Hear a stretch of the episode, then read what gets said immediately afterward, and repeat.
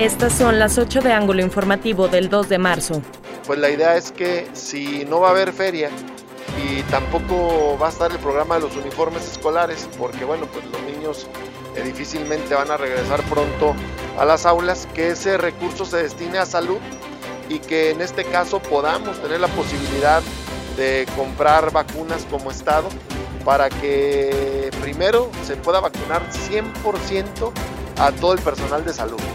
Propone el diputado Esteban Villegas que el recurso de la FENADU y de los uniformes escolares se destine a comprar vacunas contra COVID-19 como lo hizo el estado de Coahuila. Con ello se da cobertura al 50% del personal de salud que falta. Se manifiestan extrabajadores de Bienestar Durango en el Congreso local. Piden ayuda de los diputados locales ya que la senadora Margarita Valdés rompió comunicación con ellos y faltó a su promesa. Solicitan que se desista la demanda en su contra.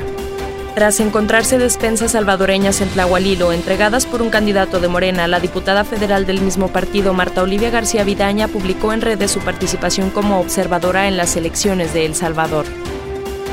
Debe la legisladora Marta Olivia García explicar qué hacía en El Salvador y con qué se pagó el viaje, exigió la diputada del PAN María Elena González.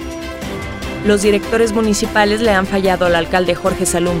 No es posible que ellos tengan que esperar que el presidente salga a enmendarles la plana, afirmó el presidente de Coparmex, Óscar Moreno.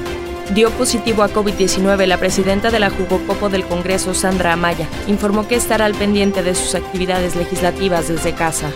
Rinde homenaje el Congreso de Durango al general Calixto Contreras en el centenario de la restitución de tierras de los pueblos unidos de Santiago y San Pedro de Ocuila del municipio de Cuencamé. El reconocimiento lo recibió la alcaldesa Luli Martínez.